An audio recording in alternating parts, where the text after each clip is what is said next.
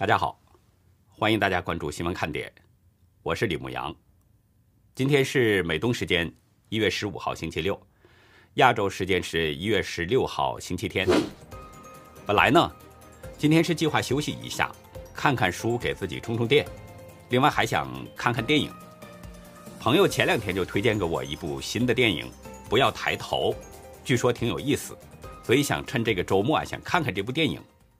但是计划。不如变化，网友们的爆料很多，如果要是不及时的通报给大家呢，可能就晚了。所以这些爆料啊，绝大多数都是有图有真相，可信度相当高。不仅在天津、上海、河南的安阳有新消息，而且北京已经被奥密克戎给攻陷了，海淀区已经对某个小区封锁了。所以，我们今天的内容呢，就围绕着网友们的这些爆料来说。不过，在切入正题之前啊，我先提醒各位观众哈，请大家查看一下经常跟我们使用的联系的邮箱。我们给部分网友呢发送了电子邮件，但是还有一些网友好像没有注意到我们的邮件。另外，我还要回应一下网友的留言。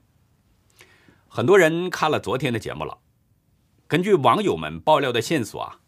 我是查到了天津疫情数据造假的部分真相，这是一个重大发现，以往没有注意过。大概是呢，我的这些分析揭开了天津的茶壶盖子，触动了某些人，所以昨天节目下方出现不少不友善的留言，其中有直接骂街的，这样的人咱们就不说了。有句话嘛，叫“装睡的人叫不醒”。这样的人，你说什么他都照骂不误，而且他很可能就是没有看我们视频的内容。比如有个人说说开局一张图，内容全靠猜；还有说你这些数据都哪儿来的，配个花镜吧，等等。像这样的留言啊，基本上就可以确定他没有看，至少是没有认真看我们的节目。因为我的节目当中都给出了数据来源，都是来自中共的官方啊。另外呢，还有一些朋友的留言，他们倒不是不友善，留言呢也没有攻击性，可能是他们存在着某些方面不清晰的问题吧。有一位朋友在留言中这么表示说：“对母国幸灾乐祸也没有多少好处，只为流量赚几块钱美元而已。”这位朋友的留言呢，倒是真的让我认真查找了一下自己有没有这方面的问题。我有在幸灾乐祸吗？我在美国第一次单日新增突破百万的时候呢，我就首先通报了这个消息。我生活在美国，我不可能去污蔑美国的情况。那同样，我的亲人和朋友都在中国，我是深爱着中国的。我怎么会对中国的疫情幸灾乐祸呢？我是希望所有中国人都平平安安的，一切都如意。是因为中共隐瞒真相啊，他不让人们了解真实的疫情情况。大家想一想，武汉疫情为什么会蔓延全城？不是因为中共当局的隐瞒真相吗？如果中共最初发现疫情就及时的公布真相的话，那么医学专家们就会根据。进行有针对性的预防，百姓就不会被莫名其妙的感染上病毒，武汉当初也就不会死那么多的人了。如果中共向全世界各国及时的通报真实情况，那么病毒也就不会扩散到全世界，至少不会扩散的那么快，全世界也就可能没有五百多万人死于中共病毒疫情。就是因为这些原因呢，我才不断的挖掘真相，揭开事实，目的。就是让普通的百姓能够心明眼亮，不要在不明不白当中感染上病毒，甚至被病毒夺走生命。这怎么是幸灾乐祸呢？至于说为流量赚几块钱，这个呢，要一分为二的说。我开设这个频道啊，就是以它作为自己的职业，跟几位同事一起赚钱，把它当成自己的工作一样。我们就是以它来维持自己的生活，那从这一点来说，我的确是希望有更多的人观看，希望有更多的流量，这样就可以多赚一些钱嘛。但是大家都看到了，新闻看点频道已经相当长的一段时间了，天天都是被黄标，不管是我们说什么内容，只要上传就是黄标。所谓的黄标就是没有任何的收入嘛，我们只有往里边赔钱搭钱，没有任何的回馈。我想大家对这一点应该是理解的吧？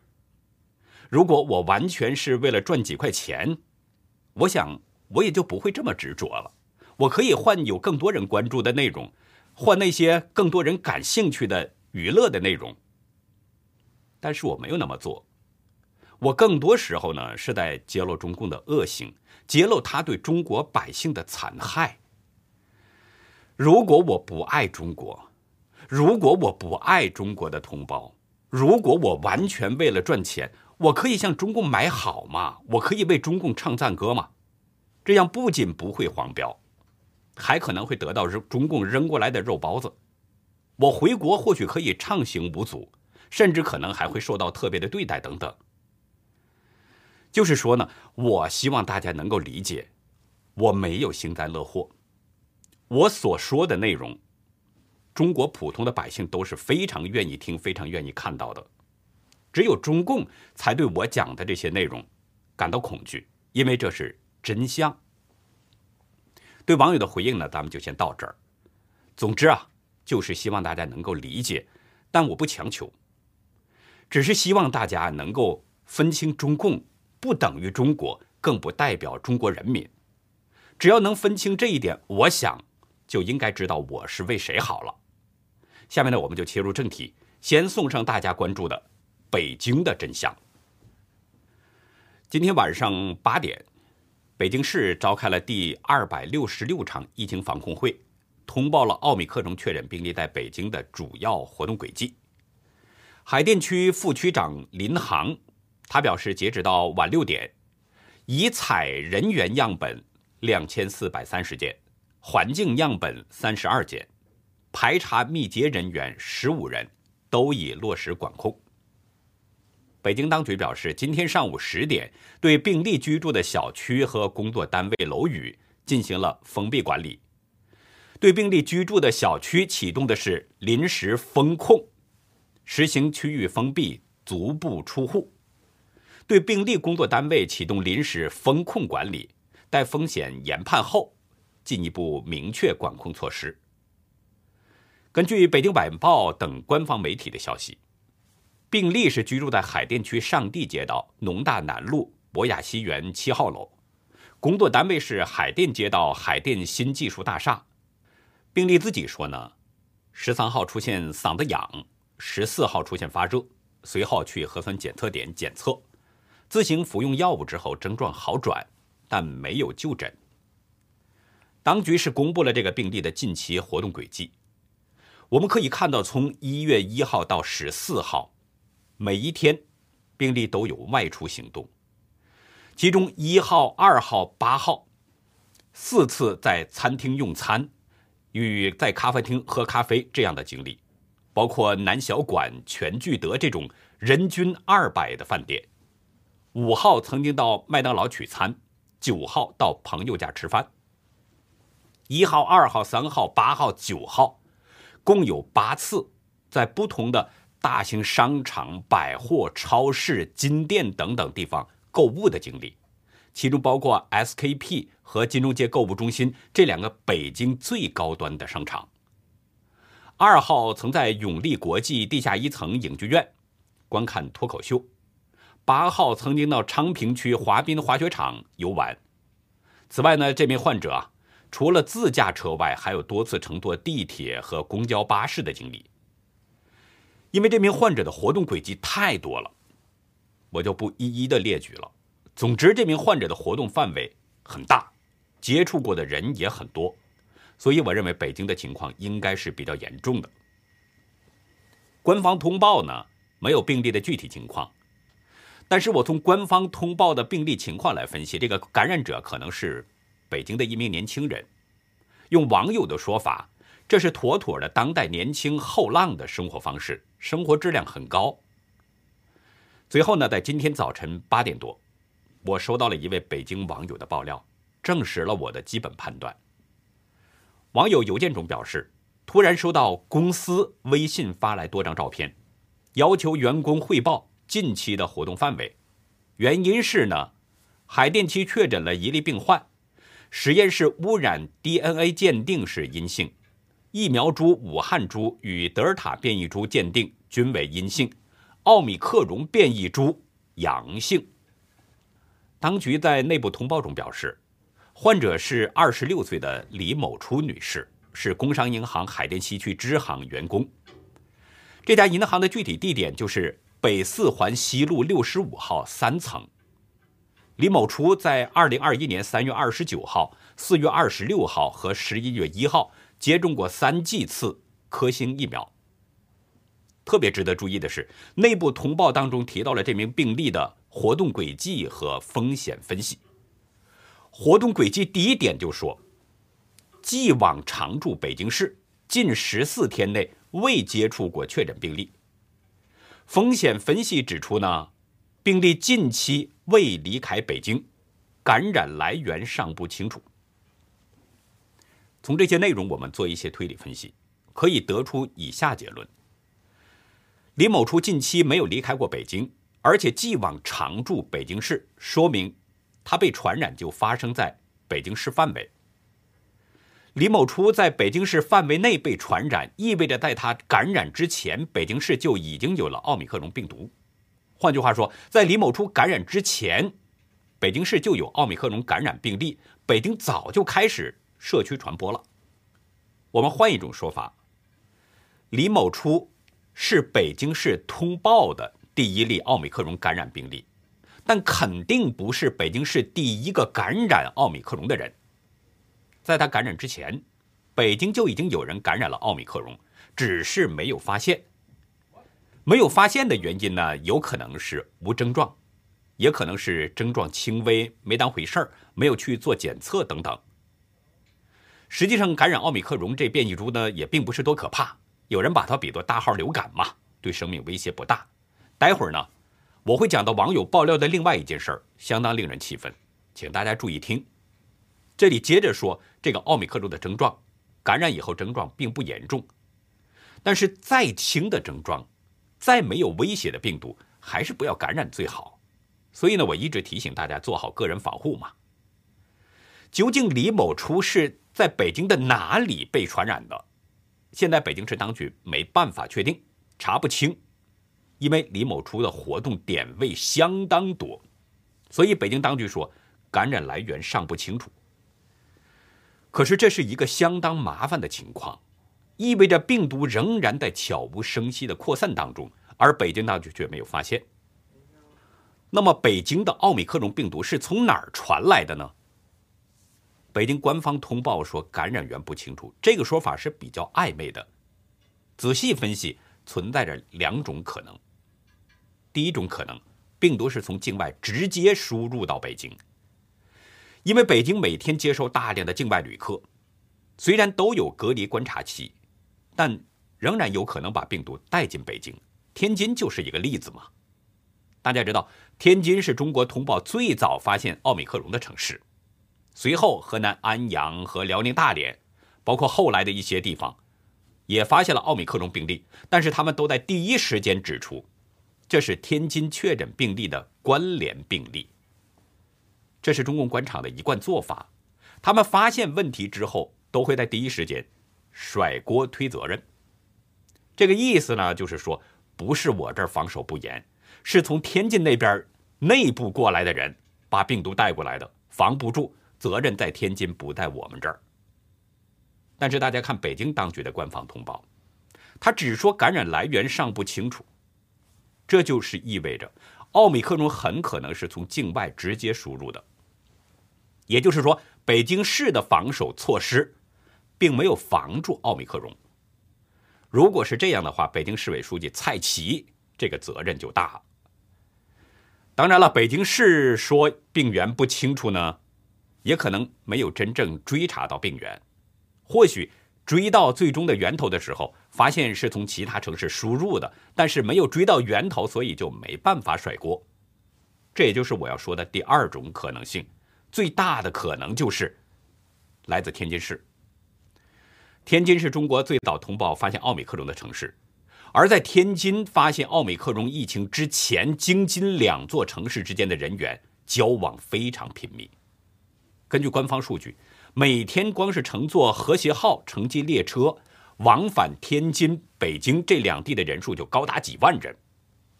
这是一个非常惊人的数字，也是一个非常惊人的情况。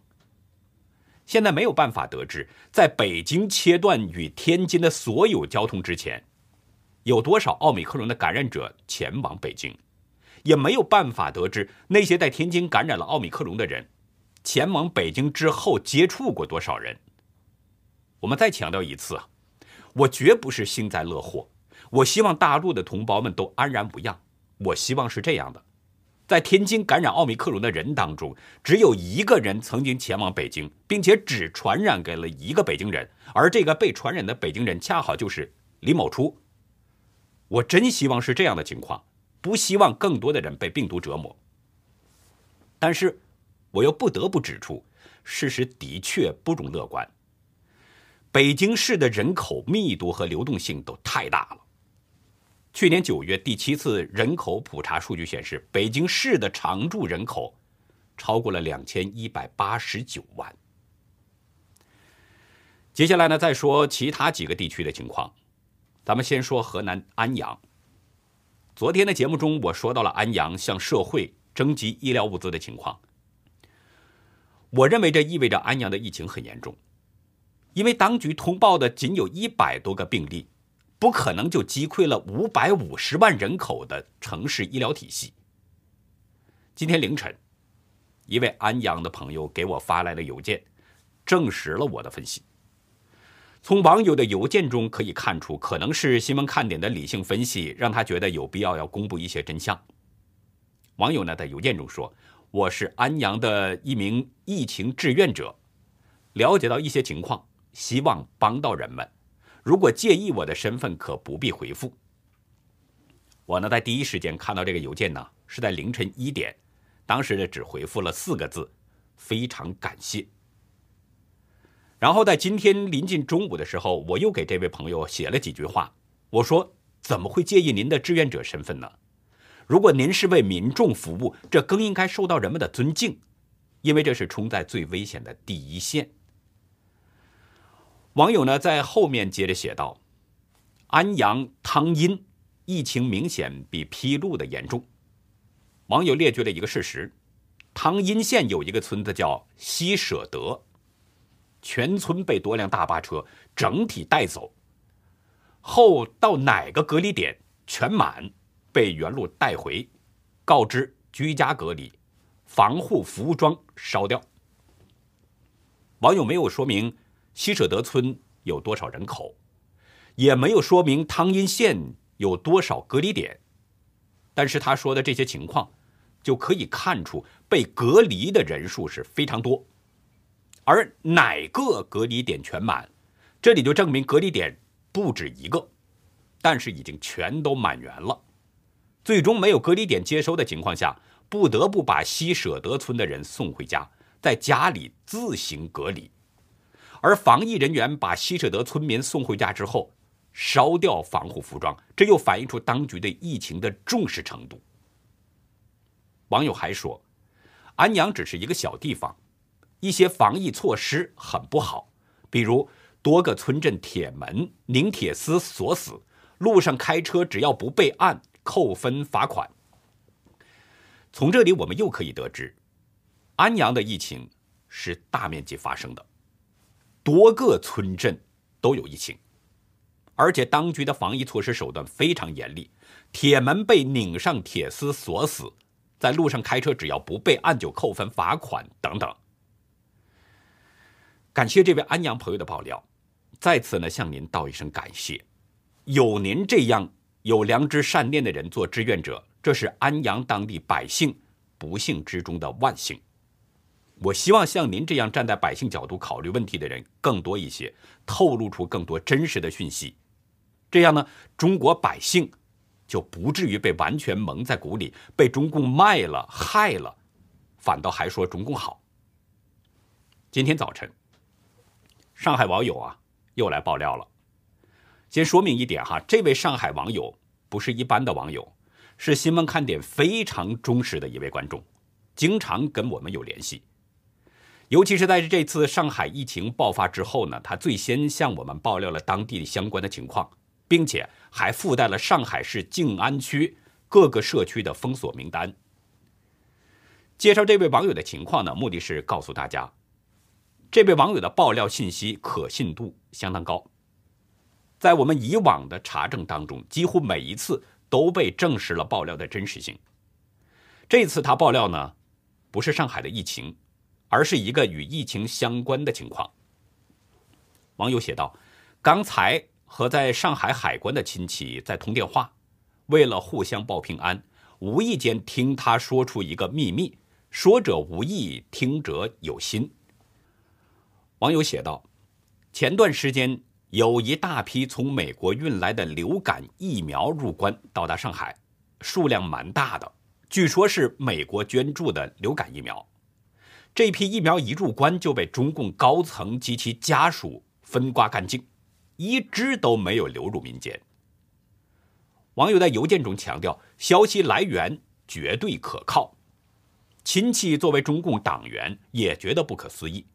那位亲戚怕网友还听不懂，于是特意解释，奥米克戎的症状和流感很相似。网友表示，后面就自行脑补了。美国捐助的流感疫苗被中共高层分刮干净，没有一支流入民间。这些消息，普通百姓是根本不会知道的，因为中共高层把这些事儿做得相当的诡秘，不留下任何的信息。但是，他会引导那些不明真相的小粉红们继续不断骂美国，让人们仇美恨美。另外需要指出的是，流感。其实是一种比较常见的传染病，中共高层用得着去抢流感疫苗吗？这是什么样的流感呢？会不会就是奥密克戎呢？网友说自行脑部，那也只好请大家自己去想了。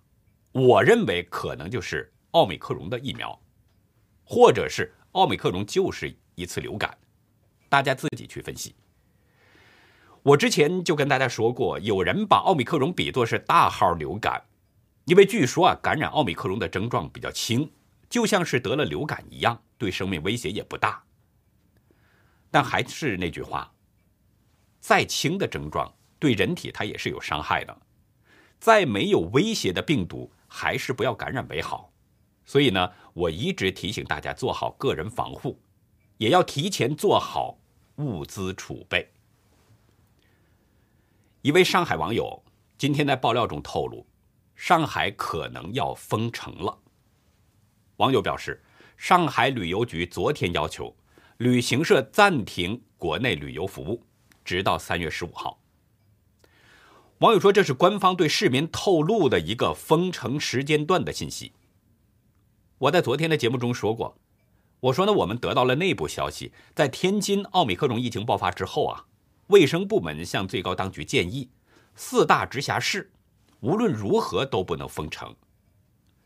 但是北京最高当局是不是同意，并没有进一步的消息。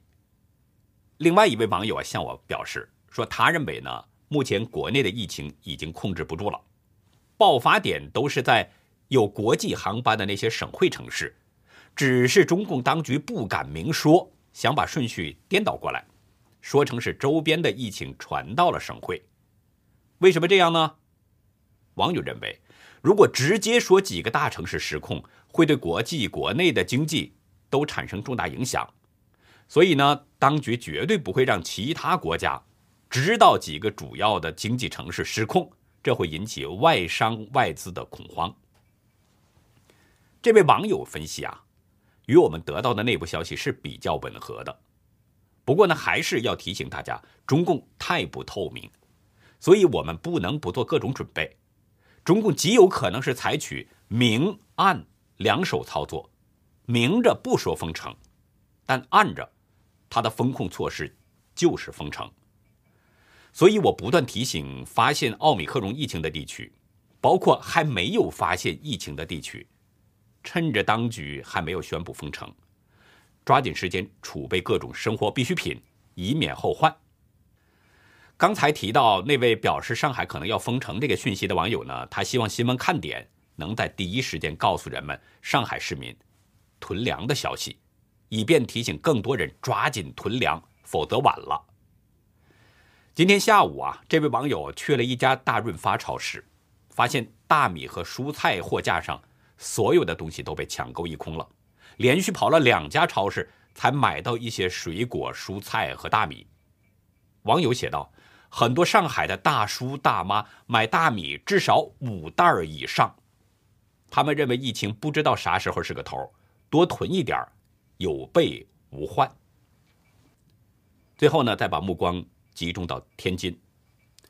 昨天我曝光了李鸿忠当局在疫情通报上的弄虚作假，他们是一边少通报新增病例，一边是削减前一天通报的病例数字。所以照这样的做法，估计用不了几天，天津市就会通报清零。但是不是能真的清零，大家都是老司机，都懂。今天有三位天津网友向我发来邮件，第一位网友发来的呢是一张照片，拍摄的是一张核酸检测凭证，上面的街道显示是天津市东丽区东丽湖街道，提醒人们。务必携带身份证，听从工作人员安排进行检测。网友在文字中表示：“天津东丽区核酸检测凭证检测，不然不给测，可能是为了票证计划经济打基础。”是不是网友分析的为票证计划经济打基础呢？我这里不去做分析了。我想说的是，这种大规模的全员核酸检测，太劳民伤财。这是在折腾老百姓。另外一位天津东丽区的网友呢，在邮件中爆料，今天早晨，在东丽区成林庄一个检测点，一位老人突然倒地身亡了。网友气愤地说：“这样干真是太折腾人了。”核酸，这大爷他倒这儿了，他有没有呼吸的？好像是没有呼吸的。我们从视频中可以看到，那位老人是仰面躺在地面上，旁边有警察，似乎是在检测老人还有没有心跳。不远处有很多戴口罩的人在围观。这又是一位被中共折腾死的老人。我之前就说过，中国百姓的忍耐力真好，被中共变着法的折腾折磨，也没有群起反抗，反抗的是那些少数几个人，围观的却是大多数。我还是说，不是让大家呢去暴力抗争。其实只要所有被折腾的百姓抱成团，只有一起对中共说不，那么中共的官员就吓得要死，中国的政权就可能在人们的怒吼当中垮塌。如果是在西方，这种折腾人的事儿，这样的政权早就被赶下台了，怎么会让他肆无忌惮的祸害百姓呢？再来说最后。也就是第三位天津朋友的来信，这位朋友呢是在天津滨海新区塘沽区，刚做完第三次核酸检测。网友观察到，塘沽地区一些中高档小区都封闭了，出入很困难。但是网友表示有些遗憾，因为呢自己接触的地区和人太少，没有什么有价值的信息，所以网友写了一首藏头诗，我呢在这里读给大家听。中原蒙难事苍凉，共产邪灵任他狂。不是不报时未到，除尽败恶是真章。天道轮回因果报，李白言明魔已荒。难中吾等须忍耐，容其膨胀待灭亡。这八句诗的第一个字，连起来的就是。中共不除，天理难容。那好，以上就是今天节目的内容了。如果您喜欢新闻看点呢，请别忘记点赞订阅，也希望您在视频下方给我们留言，跟我们进行互动。